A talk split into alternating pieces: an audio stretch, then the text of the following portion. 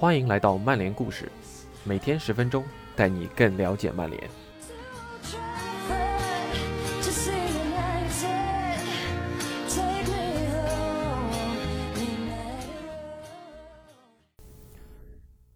德赫亚的崛起、衰退和复苏是后福格森时代曼联最有趣的故事之一。在相当长的一段时间里，这位四夺队内年度最佳的西班牙门将是曼联阵中。唯一一位能够稳定拿出世界级表现的球员，大卫扑救 （Dave Saves） 曾是曼联球迷经常挂在嘴边的词语。然而，随着西班牙人的状态下滑，这个词反而成了笑话。如今，除了应付对方的攻击手，德赫亚还要面临亨德森的竞争。2020至21赛季已经成为他职业生涯最大的考验之一。以下是今天的曼联故事，由 TA 出品的《德赫亚指南》，过去、现在还有潜在的将来。想要清楚的解释德赫亚的状态是如何下滑的，我们首先得说明他是如何崛起的。穆里尼奥曾表示，2017至18赛季率领曼联夺得英超亚军，是自己执教生涯最伟大的成就之一。而这个成就，很大程度上得归功于德赫亚。西班牙人上演了英超历史上最出色的门将单赛季表现。那个赛季的德赫亚犹如铜墙铁壁，堵上了曼联防线的千疮百孔。让我们看看门将的关键数据：丢球数和 xGOT 期望丢球数吧。后面这项数据反映的是门将面对射正打门时对应的期望丢球数。可以看作一个平均水平的门将，面对这些射门时会丢多少球？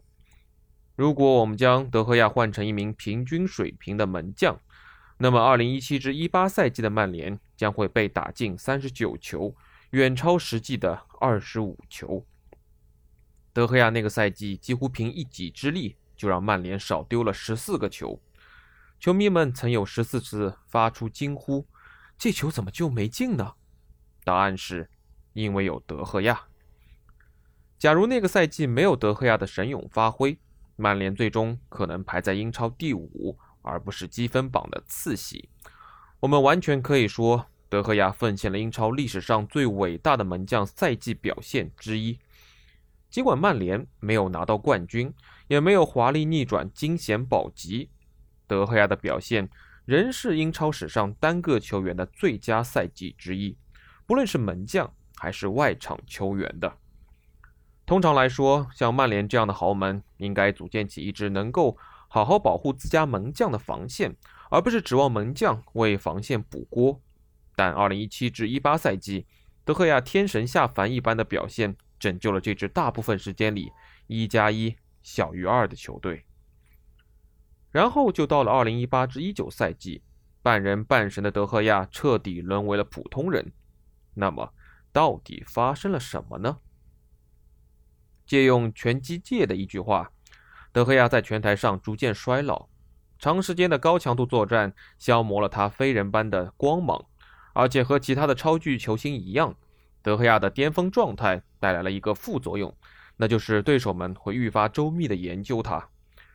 各队都领教了西班牙人用双脚完成扑救的厉害，这无疑是世界最佳之一。于是他们开始提前射门，尝试远射，让德赫亚无法像过去那样完成落位，考验他提前应对射门的能力。二零一九年四月，曼联一比一战平切尔西的比赛中，阿隆索的进球堪称他职业生涯低谷的缩影。吕迪格在中场区域就尝试了一脚远射，但德赫亚扑球脱手，皮球来到阿隆索的行进路线上，让他轻松补射得手。那也是德赫亚那个赛季短短四场比赛里。第三次出现失误，直接导致失球。在那之前，德赫亚参加了一百二十三场比赛，才送出了同样的数据。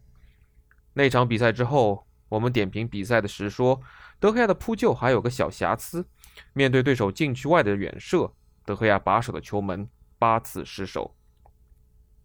到了赛季结束后，德赫亚竞技状态的下滑已经十分的明显。二零一八至一九赛季。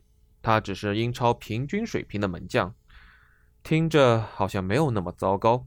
但英超第十与英超第四之间的差距，就足以让曼联失去了欧冠资格。二零一七至一八赛季，德赫亚让曼联少丢了十四个球，在防线宕机的时候也能救球队于水火。但是二零一八至一九赛季，曼联防线仍然在沉睡，而德赫亚也没能带来什么改变。这个赛季。负零点一的阻止进球数说明，德赫亚的扑救功力仍在。比如，二零一九年一月，曼联在温布利一比零险胜热刺，德赫亚完成十一次的扑救，这也是英超门将零封状态下的扑救新纪录。但他的比赛也存在着漏洞，每个对手都会加以利用，这也是顶级门将必须面对的残酷因素之一。对手会不断探索你的弱点，身为门将。只有两个选择：要么积极适应并完成进化，要么撞墙撞到一身伤。短短一个赛季，德赫亚就从能掩护不止一人，沦为需要其他人来掩护自己。这就让我们把视线投向了亨德森。二零一九至二零赛季，德赫亚遇到了新的威胁，也就是在谢菲联有着优异表现的亨德森。当我们比较德赫亚和租借至谢菲联的亨德森时，有一点需要记住，他们的表现是和队友紧密相关的。上赛季，亨德森身前有一条非常大胆的防线，有时候两位中卫会套边插上。谢菲联常见的场面是亨德森和剩下的一名中卫留守，其他人通通投入进攻。于是亨德森顺应要求，成了一名球风积极的门将，将自己的防守范围扩大至了禁区之外。在曼联。德赫亚是球队最后一道防线，而曼联的防守站位适中，防线通常会站在禁区和中线之间，锋线会向对手施压。身为门将，德赫亚的侵略性并没有那么强，不会像亨德森那样气门而出，尝试扑救或者破坏反击，因为自有万比萨卡或者马奎尔帮他完成这些工作。之后，如果德赫亚开球门球，也可以传给马奎尔或者林德洛夫。再看看两人的扑救表现，也有很大的不同。上赛季德赫亚的扑救表现相当体面，他会大胆的面对一对一防守难题，也能够覆盖球门的上下角。当然，大家都希望德赫亚能扑出那些射向中路的大门。不过，至少在英超范围内，他仍是一名合格的门将。在谢菲联效力的亨德森远超合格水平，尽管失球数和德赫亚持平。亨德森的 xGOT 期望丢球数为三十九点四，相当于大约完成了七次让球迷起身鼓掌的精彩扑救。亨德森上赛季用自己的优异表现让谢菲联少丢了七个球，他是个侵略性十足的门将，有强壮的手腕和永不言弃的精神。上赛季德赫亚和亨德森的丢球数相同，德赫亚在二零一九至二零赛季三次面对点球，三次都没能守住。而亨德森同样是三次面对点球，扑出一球，丢了一球，剩下一次则是主罚球员自己罚丢了。区别就在于亨德森面对的射正次数较少，但对手获得的得分机会也更好。前文也提到了，亨德森的 xGOT 为三十九点四，而德赫亚为三十三。我们也需要重点关注两人上赛季完成扑救的方式。德赫亚用双腿扑救的优势已经不需要多做解释了。其实亨德森用双脚扑救的能力也在英超最佳之列。总结来说，德赫亚上赛季的表现略低于联赛的平均水平，但也有足够多的资本证明自己。如果曼联能给他搭配一条合适的防线，他可以在一支体面的曼联队里继续出任一门。然而，亨德森在谢菲联的强势表现更加引人注目。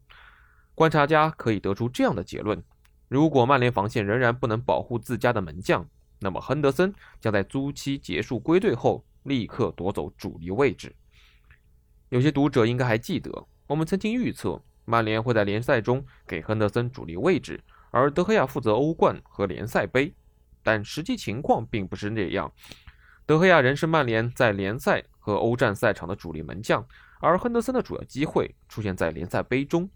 联赛和欧冠分别只出场了一次，所以德赫亚本赛季是如何应对这场激烈的位置竞争的呢？这句话读起来真的感觉很奇怪。德赫亚只是英超平均水平的门将。截止曼市德比开打前，德赫亚的扑救成功率刚好是百分之五十。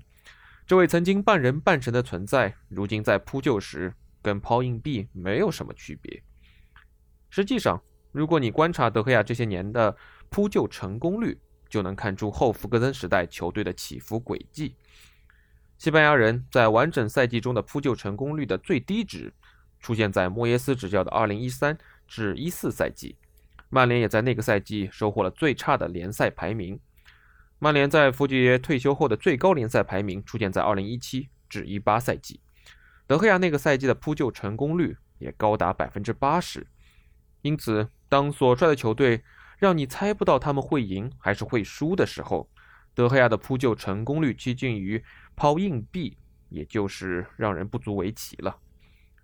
九场比赛丢掉十五球，确实看起来很糟糕，但我们也应该注意一下数据背后的比赛结果，比如德赫亚出战了曼联一比六惨败于热刺的比赛。进入二零二零至二一赛季。德赫亚迎来了一个强有力的竞争对手，就是无比自信、天赋出众，而且嗓门也不小的亨德森。但他出色地捍卫了自己的主力位置。这个时候，我们先把话说清楚：这些数据记录的可是可追溯的场上作为，主要目的是评估门将的扑救表现，而一次成功扑救是一系列出色决策的结果，包括双脚站在哪儿、手型与防线的沟通。还有对角度和时机的预判。德赫亚本赛季的表现，尤其是倾向于短传的球门球出球风格，十分契合曼联从后场发起进攻的战术要求。曼联倾向于选择短传，因为可以让马奎尔和卢克肖等球员参与到皮球的运转中。这两名球员能对球队的进攻发起起到至关重要的作用。这么做也能引敌深入，为自己的反击创造出更大的空间。而亨德森倾向于送出直接的长传，也能创造出得分机会，比如博格巴对西汉姆联打进的远射。但如果他希望在未来接德赫亚的班，坐稳一门的位置，那么他和曼联防线都得做出妥协。话虽这么说，目前看来似乎亨德森更有自信。但如果你此刻正在阅读本文，脑中会有一个声音说，德赫亚没有犯下理应被弃用的错。同时，又有另一个声音说：“德赫亚也没有做出什么证明自己理应继续得到信任的成绩啊。”那么，恭喜你，你已经对索尔斯克亚的头疼原因感同身受了。至于一位领着三十七点五万英镑、队内顶薪的平均水准的门将能否带领曼联取得进步，那就是另一个故事了。德赫亚曾经处于必须尽一切努力挽救曼联防线的境地，他成功做到了。后来他没法再维持自己超人般的竞技状态，很多人就认为他已经完了。如今，这名西班牙门将有能力为曼联的防守做到一些事儿，所以曼联又到了关键节点，要么想办法让防线给他更好的保护，要么让索帅做出决定，给亨德森机会。以上就是今天的曼联故事，感谢您的收听，我们下次再见。